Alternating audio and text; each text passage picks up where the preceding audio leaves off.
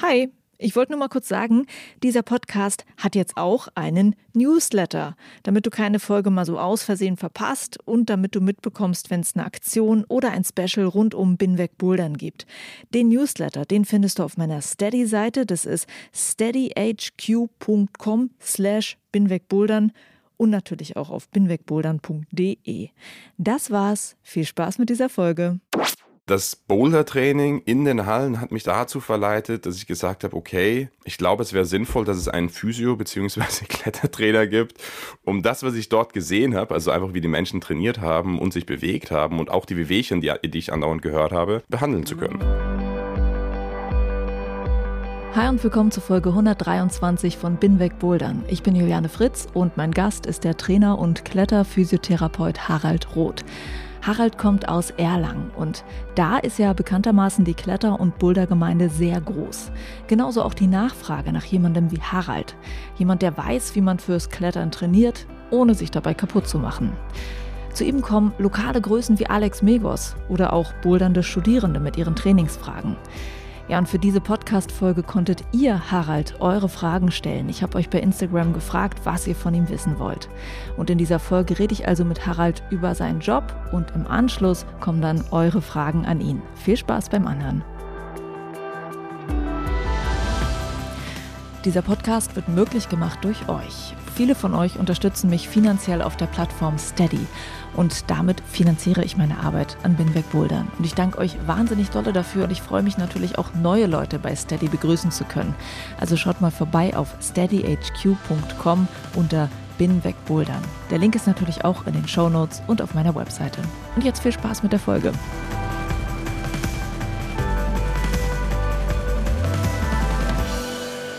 Hallo Harald. Hallo Juliane, schön, dass ich wieder da bin.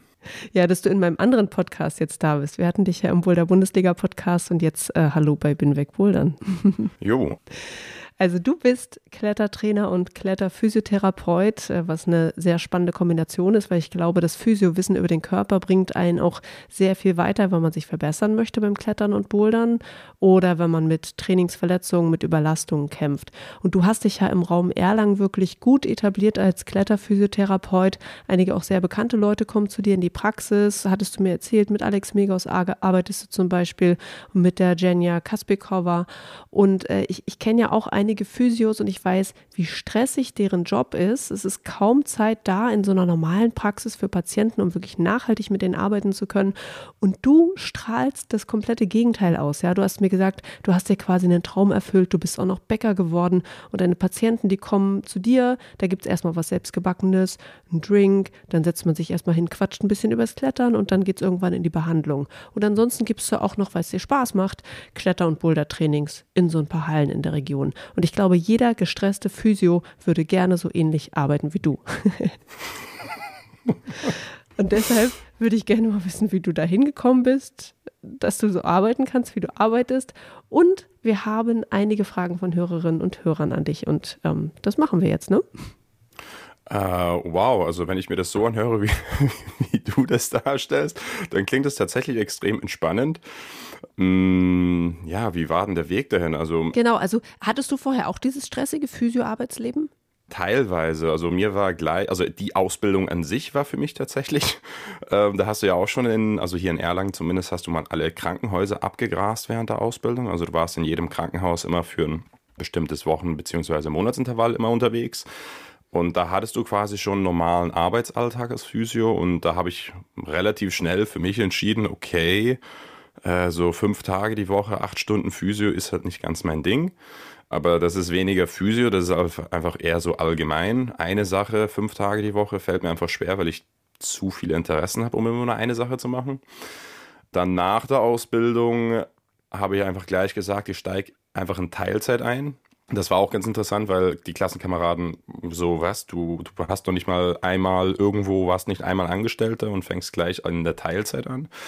Das war auf jeden Fall auch eine gute Entscheidung. Da habe ich auch mit 25 Stunden angefangen und das wurde mir nach zwei Jahren langweilig und zu viel tatsächlich, äh, weil das Patientenklientel einfach nicht spannend war. Und ich meine, ich habe dann zwei Jahre Krankenhaus durchgehabt. Ich habe dann zweieinhalb Jahre in so einer osteopathisch-asiatischen Praxis gearbeitet, die eigentlich auch spannende Kundschaft hat, aber irgendwie mich nicht so wirklich befriedigt hat. Jo, und dann habe ich gesagt, okay, ich mache völlig was anderes. Also habe ich das Physio-Dasein eigentlich aufgehört, weil ich gesagt habe, entweder ich mache es so, wie es mir gefällt, oder ich mache es gar nicht. Und bin dann erstmal in den Kletter-Outdoor-Laden eingestiegen und habe gedacht, okay, ich liebe Klettern, ich liebe Bouldern, ich liebe die Berge. Also mache ich jetzt irgendwas, was mit Berge und Outdoor zu tun hat. Und das war halt naheliegend für mich ein Kletterladen. Naja, und dann hatte ich aber doch ein paar private Leute, die mich ab und zu gefragt haben, hey, könntest du mal helfen, könntest du mal was machen, mir zwickt's hier, mir zwickt's dort. Und dann habe ich einfach nebenher als Selbstständiger quasi angefangen, den einen oder anderen einfach zu behandeln und aber meinen fixen Job in den Kletterladen gehabt. Und parallel, zeitgleich zu diesem Kletterladen, habe ich dann halt auch noch angefangen, Boulder- und Kletterkurse zu geben. Bei den Blockhelden anfangs.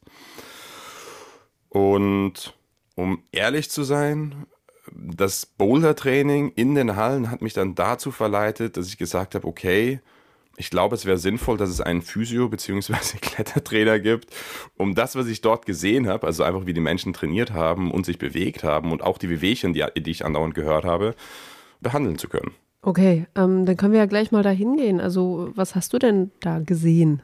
Naja, angefangen von Leuten, die seit Monaten Klimmzugtraining machen oder irgendwelche Übungen an den Ringen.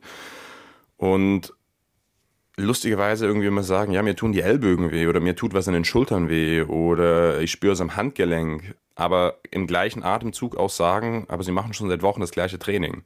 Und mein, mein, Fazit sowohl als Sportler wie auch dann später halt ein bisschen mit dem, das ist ja eigentlich das Spannende, mit dem medizinischen Wissen gekoppelt. Also primär bin ich halt einfach selber Sportler und ich nutze halt bloß das, was ich in der Ausbildung gelernt habe, so ein bisschen, um mein sportliches Wissen noch ein bisschen zu erweitern.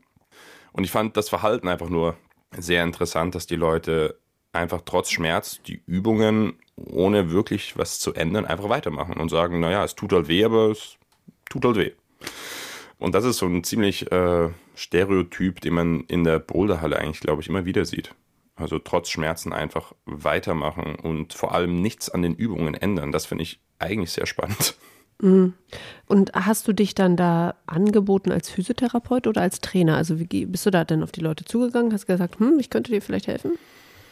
Also die konkrete Reihenfolge war, ich habe erst selber sehr viel trainiert in den Hallen, dann habe ich die Leute beobachtet und habe sie nicht angesprochen, weil dann hörst du nicht mehr auf damit.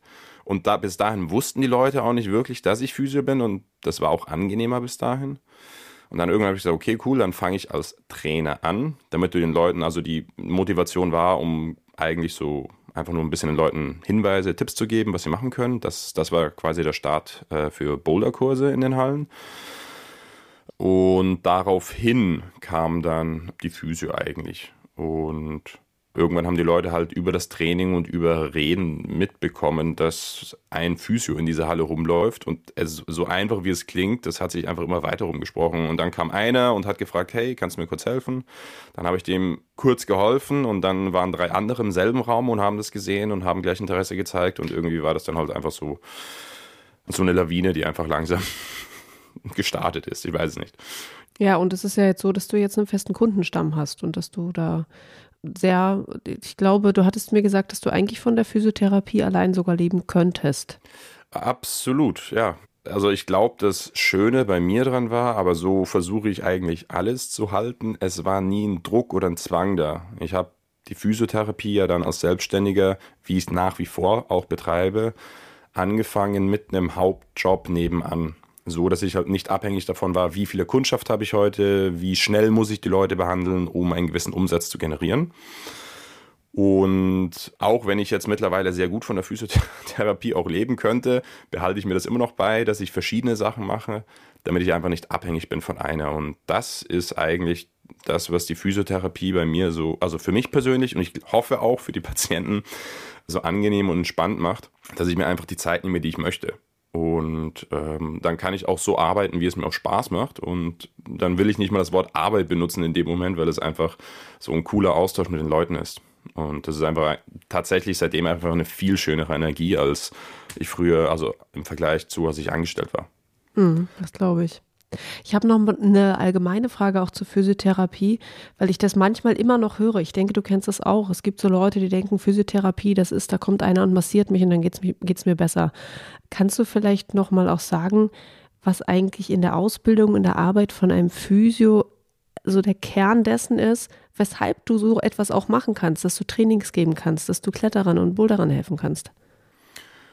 Ja, kann ich, aber ich würde jetzt mal vorsichtig sagen, die Ausbildung tatsächlich in meinen Augen hat, also hat ein sehr gutes medizinisches Fundament gegeben und dieses medizinische Fundament gekoppelt mit meiner Vergangenheit vor vor der Ausbildung, also sprich einfach äh, sportlich sehr interessiert, immer auf Trainingspläne ausgewiesen und auf Trainingswissenschaft.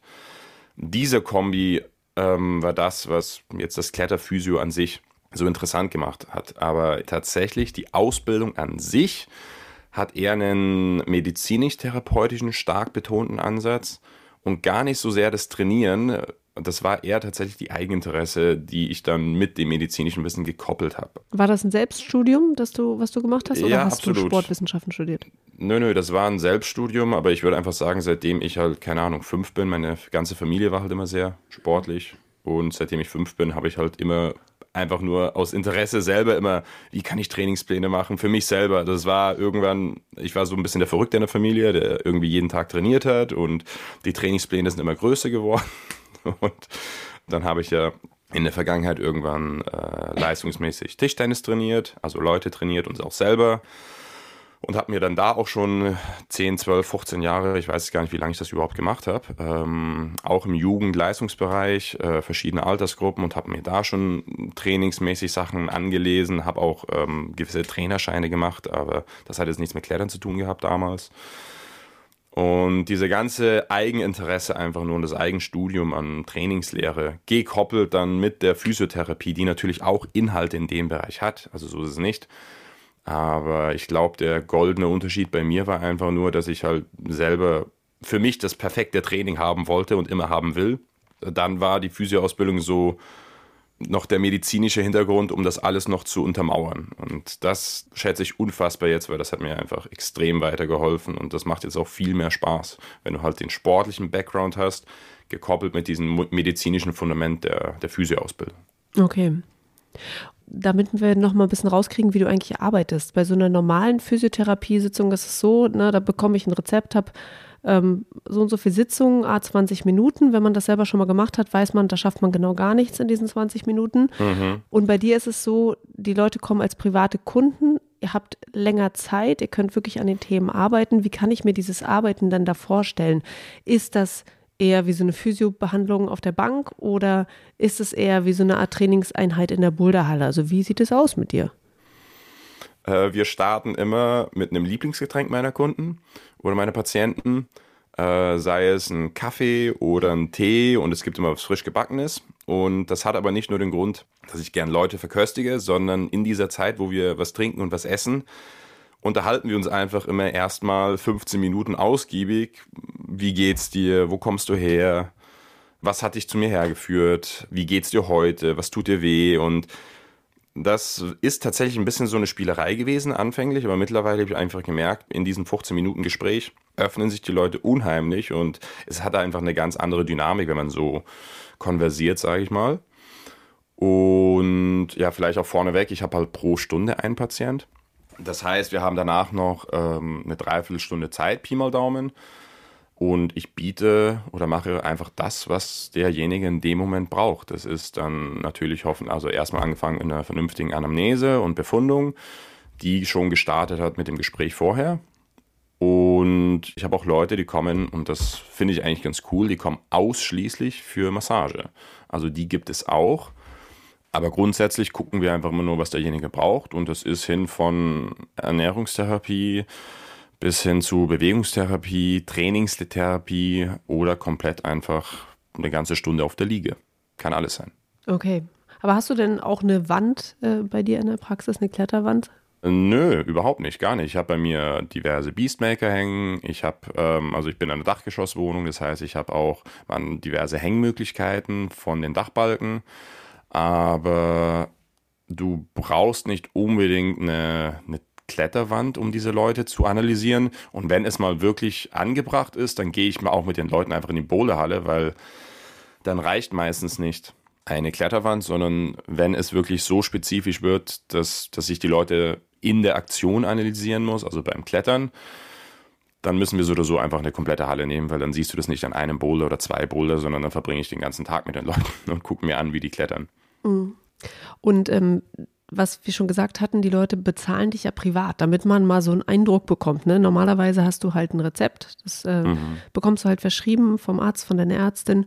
Ähm, was kostet es eigentlich, ein Physio wie dich privat zu bezahlen? Plus, was machst du eigentlich mit Kunden, die die finanziellen Mittel nicht haben? Weil das ist ja auch eine Hürde. Also bei mir momentan kostet halt so eine Sitzung angefangen bei 60 Euro. Und dadurch, wie ich auch vorhin schon erwähnt habe, äh, dass es bei mir, ja, ich bin in der glücklichen Position zu sagen, es macht mir einfach nur Spaß und ich mache es tatsächlich aus der Freude raus und nicht aus dem Zwang und aus der Not.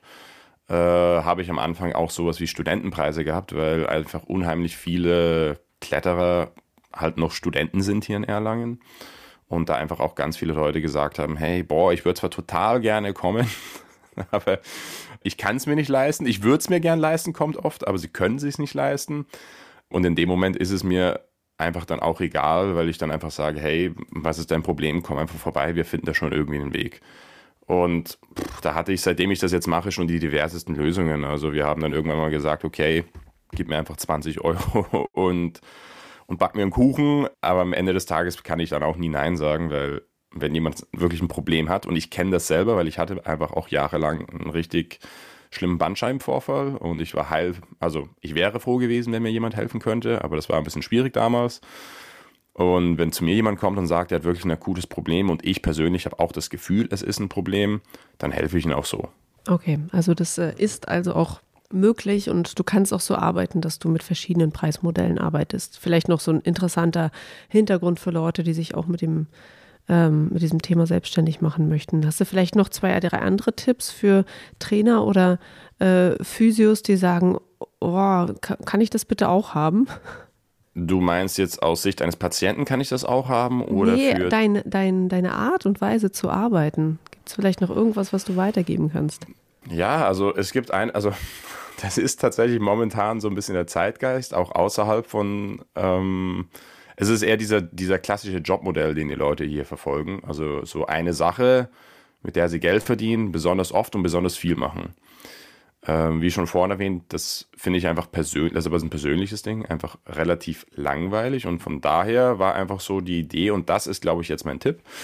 Sucht euch einfach ein zweites Standbein oder ein drittes Standbein und dadurch keine Ahnung, ich wollte halt Physio sein und wollte, hatte aber eine bestimmte Vorstellung, wie ich die Physiotherapie ausüben möchte. Also habe ich gesagt, okay, ich suche mir irgendeinen anderen Job, der für mich in Ordnung ist, gar nicht mein Traumjob sein muss, aber der mir die Möglichkeit bietet, die Physiotherapie, die ich liebe, so zu machen, wie ich sie machen will. Und das ist das, was oft die Menschen gar nicht so verstehen tatsächlich. Dass ich einfach sage, hey, wenn du, keine Ahnung, wenn du ein Ferrari möchtest, dann, dann kannst du die Arbeit, die du dafür investierst, auch viel angenehmer und entspannter machen, weil du genau weißt, wofür du diese Arbeit machst. Und bei mir ist es auch Momentan arbeite ich in, in einem Café, Rösterei. Ich muss zugeben, das ist auch wie Urlaub dort zu arbeiten, aber dieser neue Job hat meinen Kletterladen quasi ausgetauscht und bietet mir aber die Möglichkeit, nach wie vor die Physiotherapie absolut frei gestalten zu können, wie ich möchte, weil ich einfach nicht abhängig von der Physiotherapie bin. Und das ist, glaube ich, das Wichtigste. Also wenn man irgendwas mit Spaß machen will, muss man gucken, dass man oder kann man gucken, dass einfach der Druck dahinter weg ist? Und momentan ist halt einer der größten Drucke, die die Leute spüren, halt finanzielle Sicht. Aus finanzieller Sicht. Lass uns mal konkret in Themen reinkommen. Äh, wie gesagt, es gibt einige Fragen von Hörerinnen und Hörern. Ich äh, mhm. Würde aber gerne anfangen damit, was ist denn bei dir so eine der meistgestellten Fragen oder vielleicht auch die zwei meistgestellten Fragen oder so? Also was wird oft an dich herangetragen? Das war ursprünglich nicht so, aber seit, ja, seit ungefähr ein, zwei Jahren immer mehr allgemein untere Rückenprobleme. Also das ist auch, dieses Statement kommt auch immer, wenn man die Leute fragt, sagen sie, ja, ich habe Rückenprobleme. Also konkreter wird es erstmal nicht. Auch ganz allgemein, mir tut es in der Schulter weh. Das sind so die zwei Hauptthemen, würde ich behaupten, die ich am meisten höre. Und gar nicht Hand und Finger? Also dadurch, dass ich fast nur mit Kletterern arbeite, und ich betone nicht, weil ich nur Kletterer nehme, aber es melden sich einfach unheimlich viele Kletterer bei mir, kommt es mir schon mal so vor, ich habe natürlich verstärkt Finger, aber auch in der Dichte an Patienten, die ich habe und auch an Patienten, die klettern, ist Finger Eher weniger.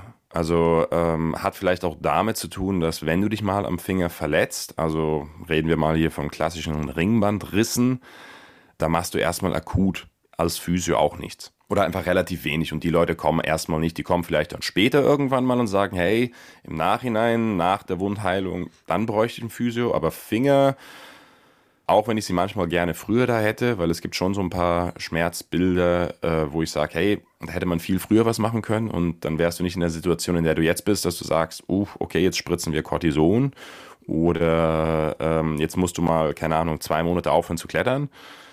Aber tatsächlich, nö, die Finger eher weniger. Also die wenigsten zumindest haben therapiebedürftige Finger, sagen wir so. Und wenn Leute mit unterer Rücken kommen, welche kletterbedingten Themen sind das, dass wir Probleme im unteren Rücken haben können? Du meinst jetzt so ein bisschen, wo das herkommt beim Klettern ja. oder? Also ganz klassisch, äh, Zeitalter der Boulderhallen ist einfach nur das Stürzen beziehungsweise das Runterspringen. Ich würde ja gar nicht mal das Stürzen sagen, sondern einfach dieses repetitive, mehrfache Runterspringen aus diversen Höhen. Und ich würde nicht mal sagen, dass das Springen an sich gerade das Problem ist, sondern die Art und Weise, wie die Leute springen und wie sie landen. Und das ist so einer der Hauptdinge und fehlende Kraft und dann sich in Überhängen austoben. Das ist auch so eine Sache, die der untere Rücken nicht so mag. Okay, was hat, okay, das müsst ihr jetzt nochmal erklären, warum wohl dann im Überhang mit fehlender Kraft meinem Rücken wehtut und meinem unteren Rücken wehtut. Also das ist natürlich eine ganz spannende Frage, weil je mehr Leute ich beim Klettern beobachte und auch Leute, die dann halt Rückenprobleme haben, wirst du das Phänomen sehen, dass sich der Körper, wenn er irgendwo fehlende Kraft hat, aber wenn du irgendwo einen Mangel an Kraft hast, dann holt er sich diesen Mangel irgendwo anders raus. Sprich einfach nur zum Beispiel im Überhang, wenn dein Chor an sich einfach schwach ist und dein Po schwach ist, dann versuchst du mit irgendeiner anderen Muskulatur dich an der Wand zu halten. Und das ist bei ganz vielen Leuten, und das ist nicht nur beim Klettern, das ist auch beim Gewichtheben, oder einfach generell, wenn Leute irgendwie viel Kraft ausüben wollen, kommt es aus dem unteren Rücken. Und das ist dann am Ende des Tages einfach eine sehr, sehr hohe äh, Scherkraft und Kompression, die die Wirbelsäule dort erfährt in dem Moment. Und das ist oftmals die Ursache, die ich jetzt seit, ja, ich will nicht sagen Jahren, aber jetzt einfach immer mehr beobachte und auch analysiere und auch immer wieder mehr versuche herauszufinden, ob das auch alles so stimmt. Ja, weil Rückenschmerzpatienten hast du immer, hast du als jeder, als Arzt, als Therapeut immer gehabt. Aber beim Bouldern habe ich mich auch ganz lange gefragt, hä, warum haben denn alle Rückenschmerzen? Wo kommt denn das her? Und wenn man mal länger genau hinguckt, ist das eine Sache, die einfach auffällt. Okay. Und ähm, zu dem Thema Fallen noch der Hinweis, du hast ja gerade gesagt, ähm, der untere Rücken, das kann auch ähm, durch repetitives Fallen oder falsches Fallen kommen bitte dazu unsere Podcast-Folge anhören. Äh, ich habe mit Harald eine aufgezeichnet im Boulder Bundesliga Podcast. Da haben wir genau darüber geredet. Das machen wir jetzt nicht nochmal in der Tiefe, würde ich sagen. Äh, auf jeden Fall nicht, weil das ist doch ein etwas ausgiebigeres Thema. Ja. Aber was vielleicht interessant ist, ich habe mich vor ein paar Tagen mit ein paar Physio Physio-Kollegen getroffen. Das hatte ich schon länger nicht mehr, äh, die also nicht explizit in der, in der Kletterszene, sage ich mal, unterwegs sind. Und da ging es halt genau um dieses Thema unterer Rücken. Und ich habe ja da meine Theorien, also meine Theorien für mich aufgestellt, woher die Leute ihre Schmerzen haben. Und ich habe gemerkt, so, ah, das äh, klingt in den Physiokreisen anscheinend, ist ja auch völlig in Ordnung, nicht immer plausibel. Aber für mich ist es relativ simpel, wenn ich die Leute einfach frage, hey, wie gut könnt ihr springen? Und darüber macht sich einfach kein Athlet, kein Kletterer irgendwie Gedanken. Also die springen alle 20, 30, 40, 50 Mal in der Klettersession runter und landen auf den Beinen. Aber wenn du mal guckst, wie sie auf eine Box hochspringen, dann wirst du merken, hey, die können ja nicht mal springen. Aber die können 50 Mal den umgekehrten Sprung machen.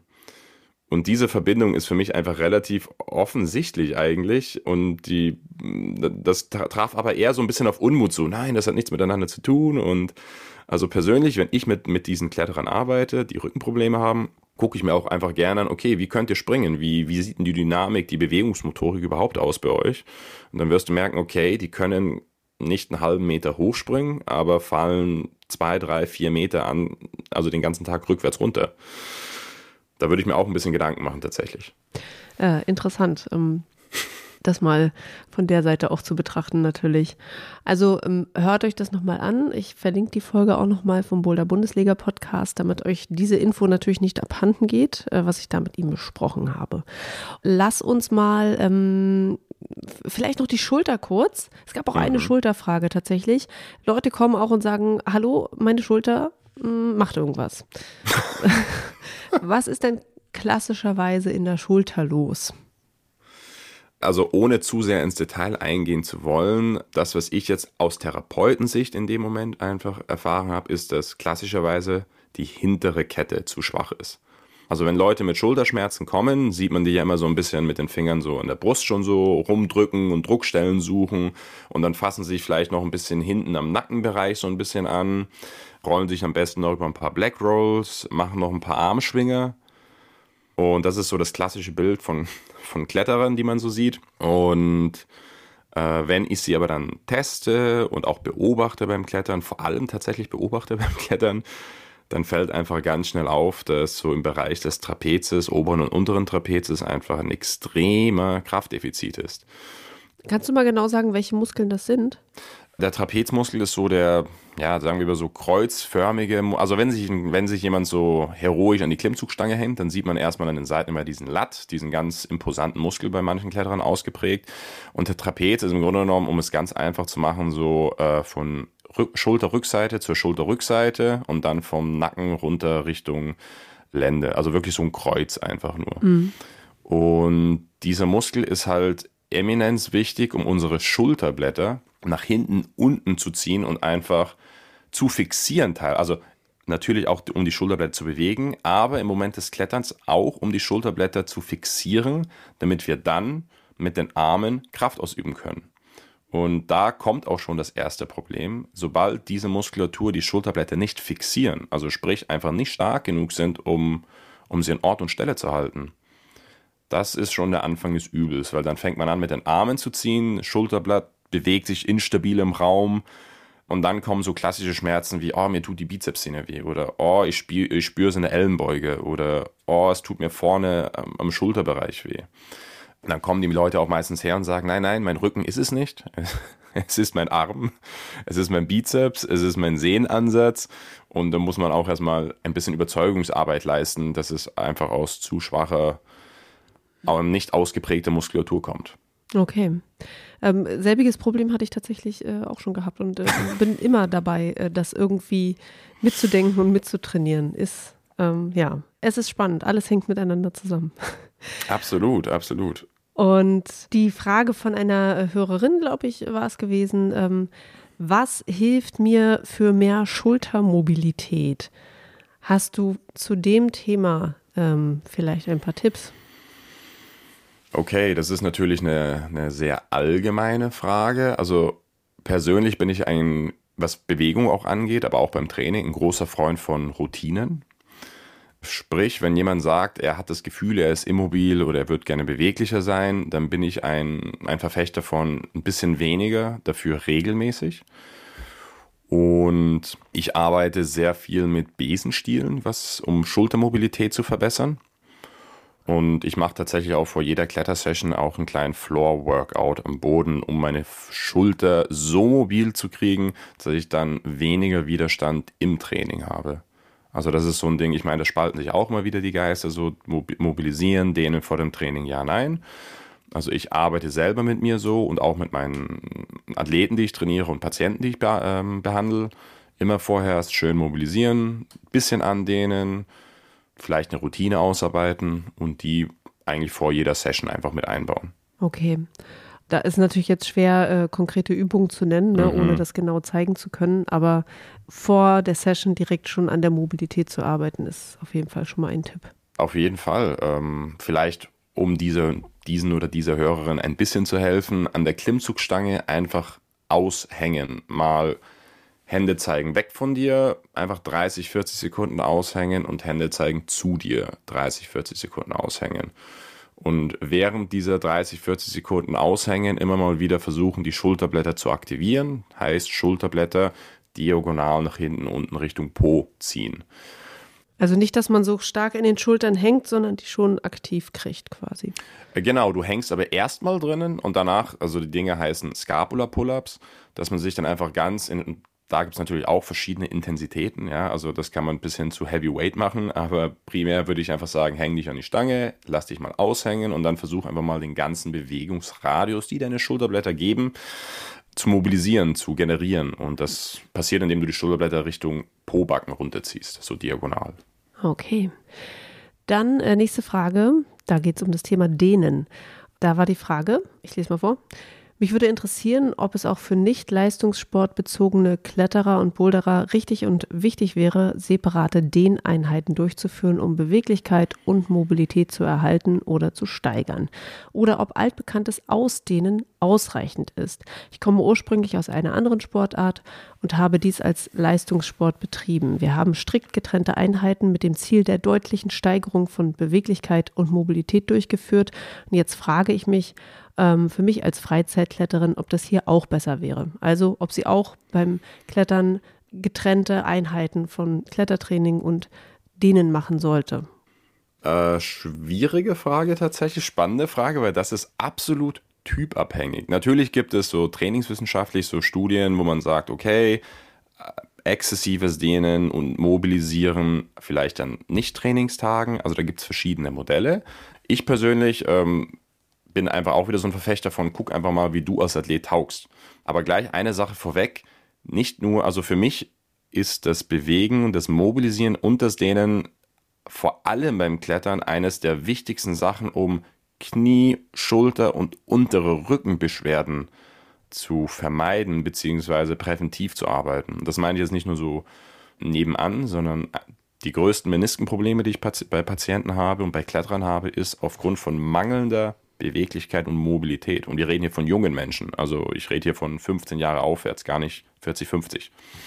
Also gleich mal vorweg, mobilisieren, dehnen, super wichtig, um Schmerzen äh, vorzubeugen. Zweitens, ich würde empfehlen, finde ich auch immer ganz schön, einfach eine kleine Mobilität und Dehneinheit einmal am Tag zu machen, so ein bisschen einfach nur, um ein bisschen mobile reinzusteigen. Und diese exzessiven den Sessions, wie der Zuhörer jetzt schon äh, gefragt hat, finde ich auch cool, wenn man das in separaten Tagen tatsächlich macht.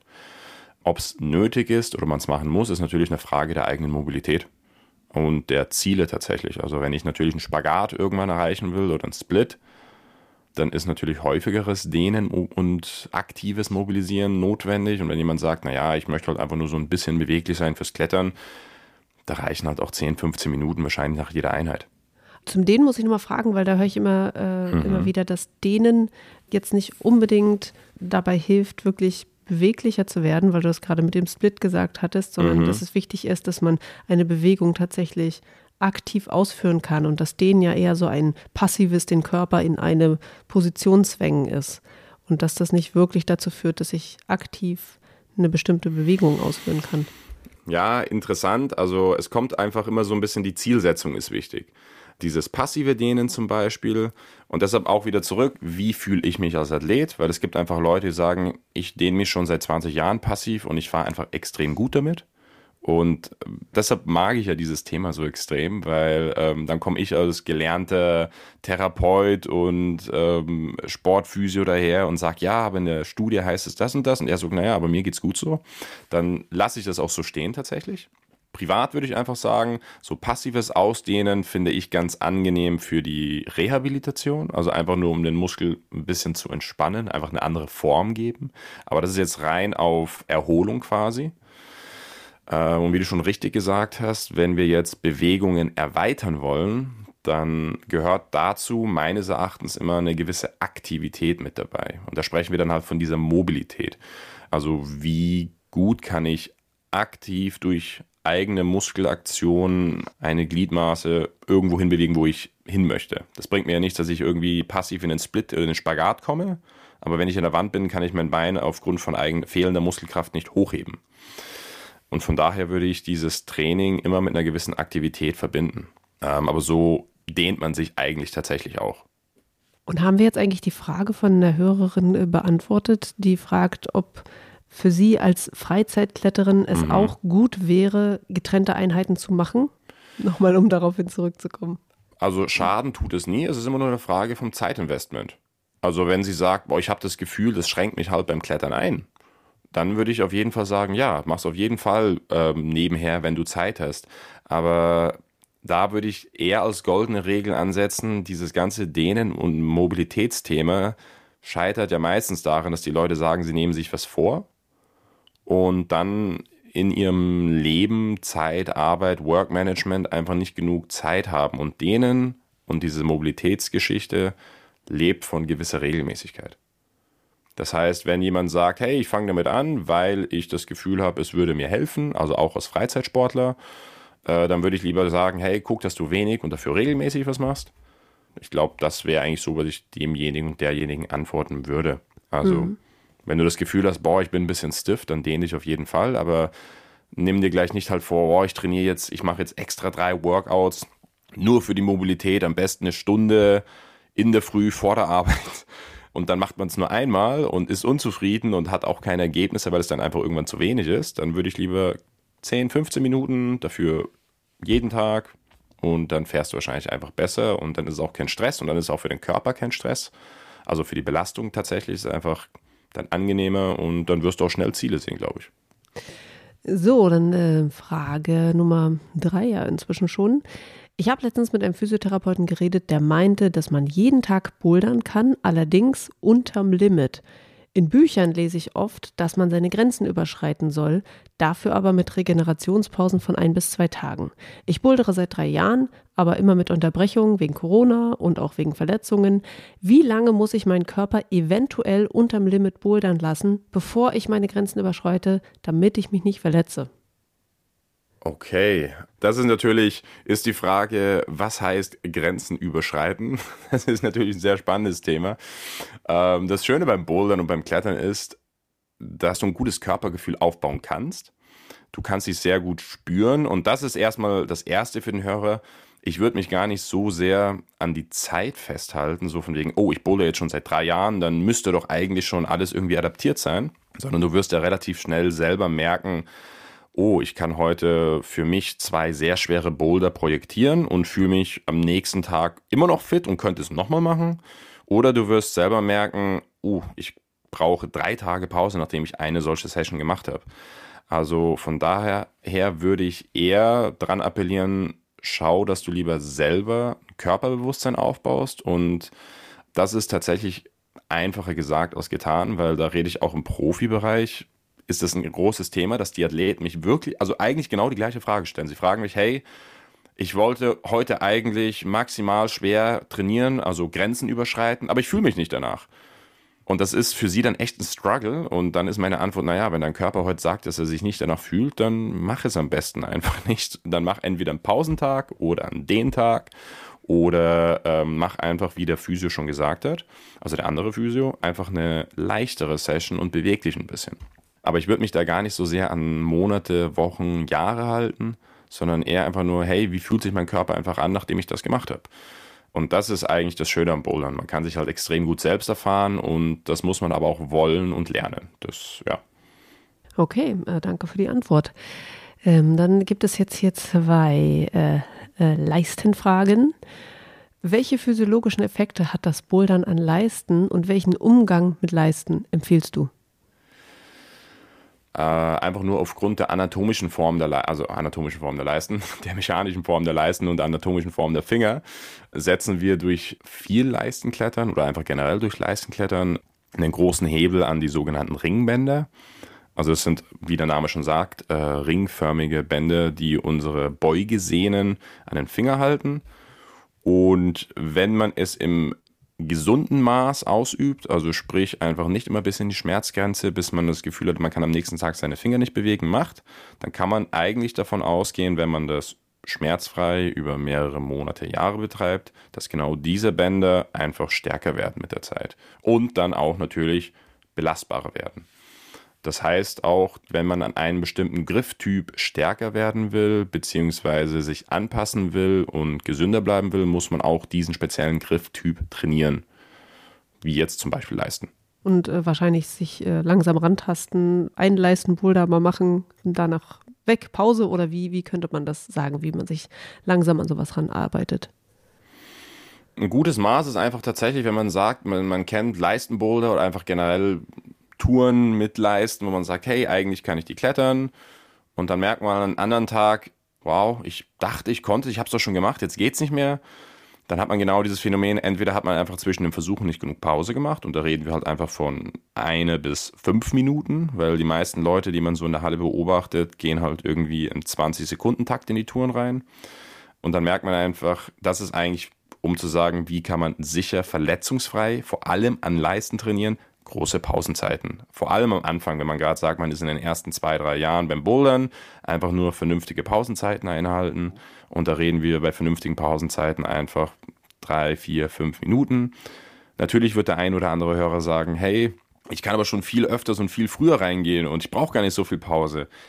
Ja, aber was ich als Therapeut für die Kletterer gelernt habe, ist vor allem, du kannst immer noch eine Schippe drauflegen. Aber wenn du einmal übertrieben hast, dann ist es schwierig zurückzurudern.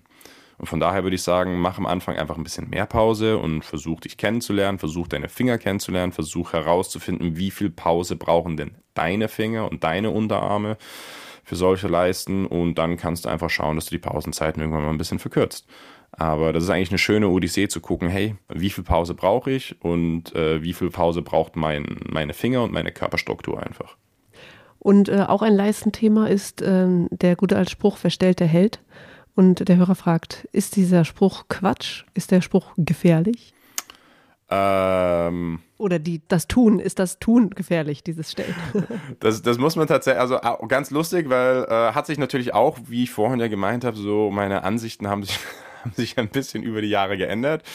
Ich glaube, ein Thema ist natürlich, äh, wie wir schon, glaube ich, eine Frage zuvor hatten, die Bänder müssen sich ja anpassen. Also es ist unabhängig, ob es Leisten, Sloper, Bouldern und Grifftypen abhängig ist. Ja, also genauso wie ich sage, man muss verschiedene oder man kann verschiedene Griffarten trainieren, so Sloper, Leisten, was auch immer, kann man auch verschiedene Grifftypen trainieren. Das heißt, offene Finger, halb aufgestellte Finger, komplett aufgestellte Finger. Und das einzige Problem, das ich darin sehe, ist, wenn Leute das Klettern anfangen und von Anfang an einfach hardcore aufstellen. Das kann oftmals einfach überlastend sein für die Finger. Weil einfach durch dieses ähm, Stellen nutzen wir quasi die Kraft unseres Daumens noch dazu, um die fehlende Kraft der Finger auszugleichen. Das ist jetzt primär, wenn man lange klettert, überhaupt kein Thema. Das ist auch eine absolut wichtige und legitime Technik, das mal gleich vorweg. Also ich bezeichne es auch als Technik. Macht auch Spaß, mal so zu klettern, aber das Problem ist eher, wenn man das Klettern anfängt und das sehe ich erstaunlicherweise. Ich hatte immer super viel Respekt selber als Kletterer vor diesem Griff und dass die Leute von Anfang an einfach aufstellen und das halten sämtliche Strukturen in den Fingern einfach in dem Moment nicht aus. Also stellen an sich ist nicht schlecht, aber das ist auch, auch etwas, in das man hineinwachsen muss über Trainingsjahre einfach. Mhm. Äh, nächste Frage, da geht es ums Klettern und einen Ausgleichssport zum Klettern. Und die Frage ist, wenn ich ein bis dreimal in der Woche klettere oder boulderer, ist dann ein guter Ausgleich, wenn ich regelmäßig Rad fahre? Absolut, das ist super. Also vor allem jede Art von Ausdauersport, die man nicht zu exzessiv betreibt, ist eine tolle Ergänzung fürs Klettern und Bouldern. Fördert sogar erwiesenermaßen der, der Regeneration. Ich meine, so das allgemeine Thema, natürlich musst du gucken, auf dem Rad hast du ja natürlich auch eher so noch eine, eine nach vorne gekippte Haltung.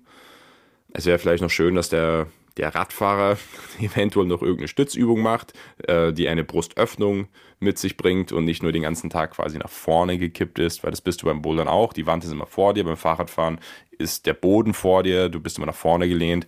Also an sich eine schöne Sportart, ein bisschen gucken, dass man auch in die Öffnung kommt. Das wäre eigentlich vielleicht noch ganz interessant. Ähm, dann, äh, welcher Muskel wird beim Training vernachlässigt, obwohl er eigentlich super wichtig ist? Der Trapez. Ja, ich wollte gerade sagen. Das, also, das ist absolut wirklich, ähm, also doch, jetzt zweimal. Es gibt zwei Muskeln, die finde ich, vielleicht bin ich auch einfach gerade nur auf diesem Trip, aber ich arbeite gerade mit so vielen Kletterern und es gibt zwei Muskeln, wo ich einfach total erstaunt bin. Der Trapez tatsächlich hat mich extrem überrascht, weil der ist ja eigentlich bei Kletterern super gut ausgeprägt. Aber wie gesagt, der ist halt auch oft aufgrund von Ermüdung auch, also bei den stärkeren Leuten oder Leute, die einfach schon länger klettern und eigentlich ein hohes Niveau haben, ist es eher so, oh, er ist müde geworden und dann kommen die Verletzungen. Und das, der zweite Muskel ist unser Po, unser Gesäß. ich weiß nicht, ob es daran liegt, dass er zu schwach ist bei vielen Leuten äh, oder dass einfach die meisten gar nicht wissen, wie man ihn aktiviert. Müssen wir da so eine, wie, wie nennt sich diese Sumo-Squats und was weiß ich, was solche Sachen machen? Ja, also ich meine, ich würde es nicht abstreiten, jeder, der bei mir Training macht, auch wenn das in der Kletterwelt etwas verpöntes Training ist, macht Kniebeugen. Und sei es einfach nur um die Technik des Abspringens und Hochspringens ist, aber es geht vor allem auch darum, dass die Leute wissen, wann ist mein Po aktiv und da sind Squats nicht ganz verkehrt. Nicht, dass wir jetzt hier exzessiv Squat-Workouts betreiben müssen, aber die Athleten würde ich schon raten zu lernen, zu spüren, wann ist mein, wann sind meine Glutes, wann ist mein Po aktiv und wann nicht. Und das ist ganz interessant. Also wieder selbst spüren ist wieder das Thema eigentlich. Äh, interessante Beobachtungen und Nächste Frage ist, oder ähm, ein Tipp, der erbeten wird, drei Übungen, die man jede Woche oder vielleicht jeden Tag machen sollte. Gibt es diese drei Zauberübungen, Harald? Also es gibt nicht diese drei Zauberübungen, aber das klingt eigentlich nach einem schönen Ansatz. Äh, wie, wie ich schon, glaube ich, mehrfach erwähnt habe, Routinen sind toll. Und wenn die Routine aus drei Übungen besteht, die man öfters macht, das ist auch gut. Das klingt jetzt ein bisschen, ein bisschen sehr heruntergebrochen und sehr einfach. Aber so Bizeps-Curls ist tatsächlich je nach Niveau auf jeden Fall eine super schöne Übung, die man immer machen kann ähm, und auch nicht schadet. Und die kann man auch an Erholungstagen machen. Also das wird man auch nicht negativ spüren. Sämtliche Formen von Stützübungen, also angefangen von gegen der Wand stützen bis hin zu Liegestütz, Handstand, je nach, je nach Level, je nach Niveau einfach, ist auch eine super Sache. Ja, und jetzt mal ganz einfach gesagt, ein paar Klimmzüge. Also ich würde ich es gar nicht kompliziert machen. Es ist einfach eine, eine, eine Standard-Hängeübung, eine Standard-Stützübung damit fährt man eigentlich ganz gut. Ich glaube, man sollte nur einfach ein bisschen beachten, dass man die Intensität so niedrig hält, dass man halt nicht negativ in der Erholungsphase eingeschränkt wird. Und dass man die Übung halt seinem Niveau anpasst, was man halt gerade hat. Absolut, absolut. Also Weil wenn nicht jemand jeder sagt, kann sofort einen Klimmzug. Äh, nicht je, genau, genau. Nicht jeder kann sofort einen Klimmzug und wer keinen Klimmzug kann, deshalb auch die Bizeps Curls, der nimmt einfach einen Bizeps Curl. Ähm, ich habe hier auch ein paar Leute, die sind halt Zirkusartisten und Klettern, also beides auf einem sehr hohen Niveau. Für die ist ein Handstand halt gar nichts. Die können dann auch sieben Tage die Woche jeden Tag Handstand machen und sagen, nö, das merke ich eigentlich überhaupt nicht negativ, das ist halt für mich wie Laufen. Dann so, solche Leute können natürlich Handstände machen.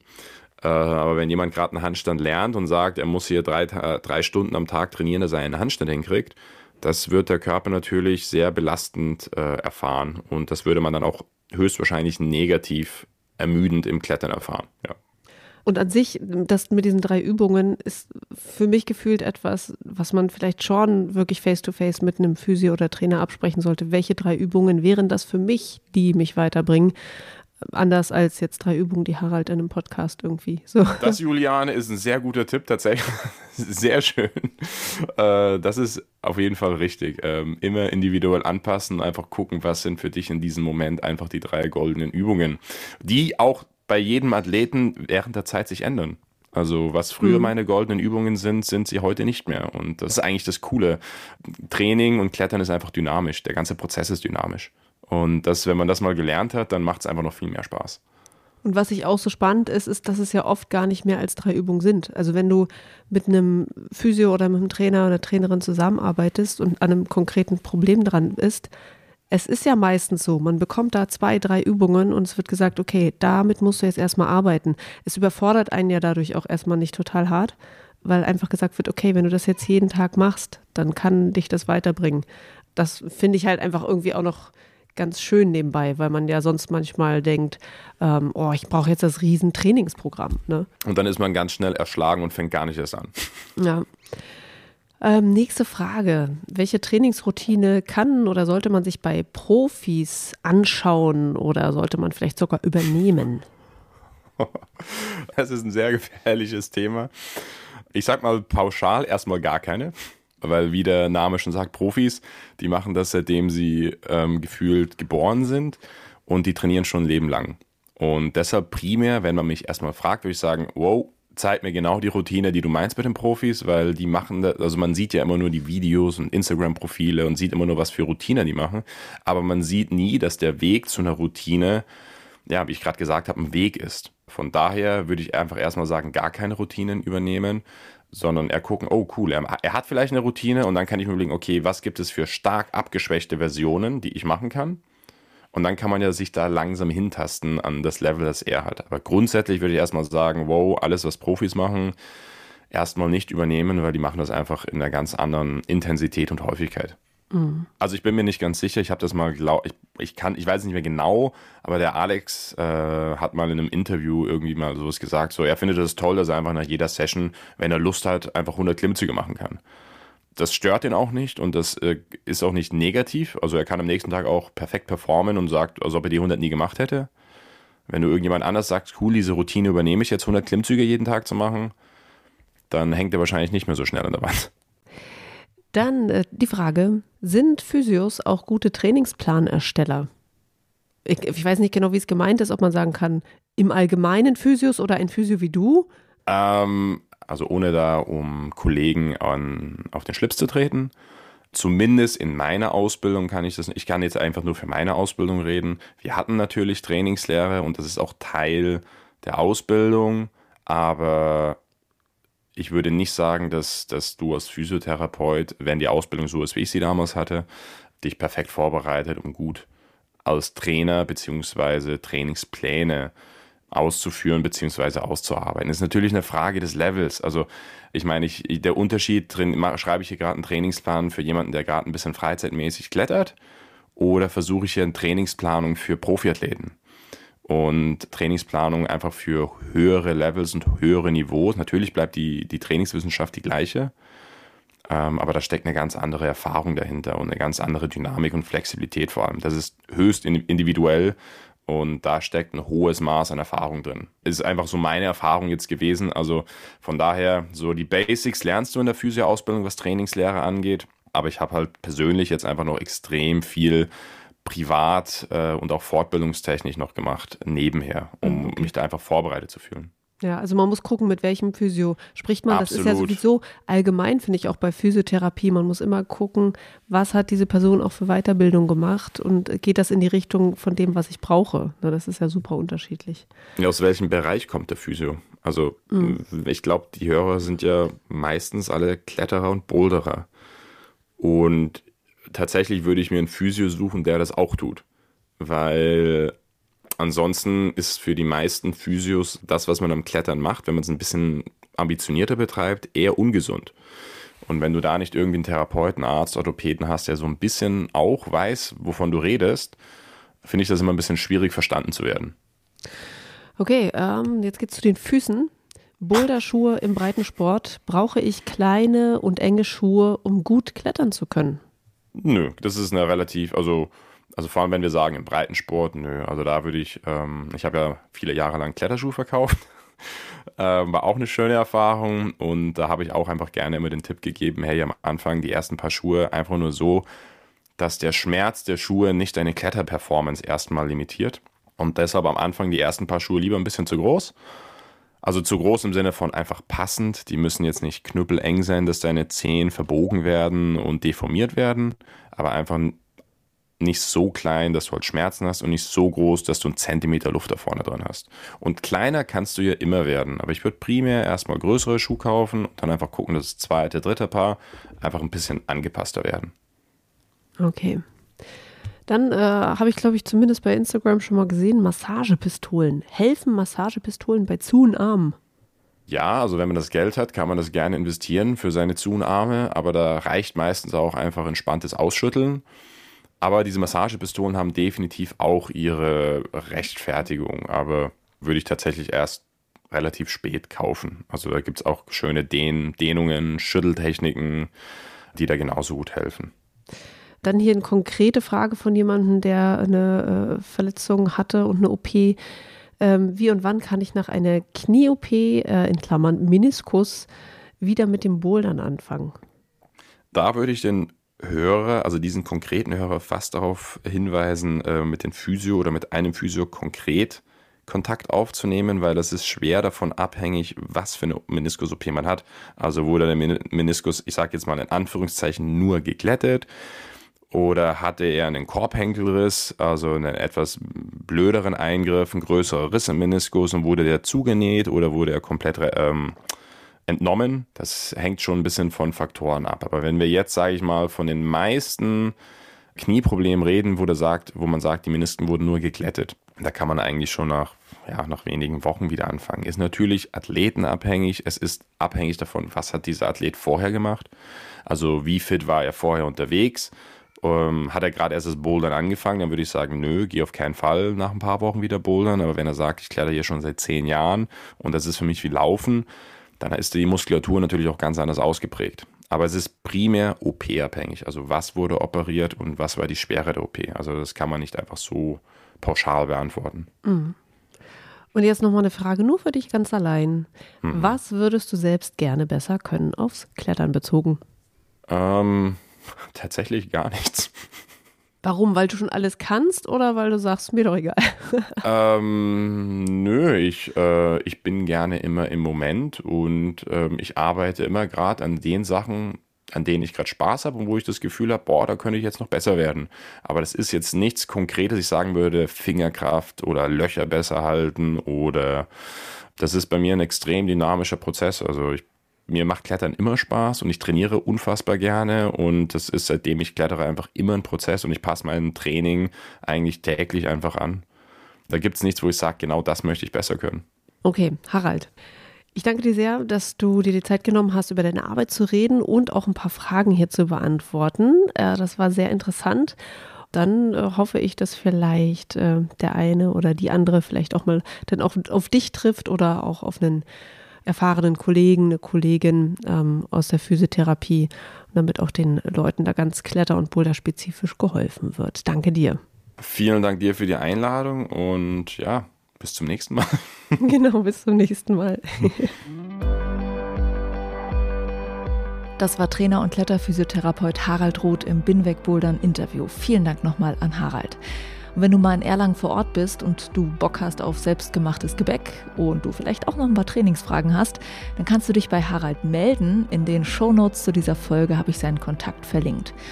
Das war's für diese Folge. Danke fürs Zuhören. Juliane mein Name und ich bin wegbouldern.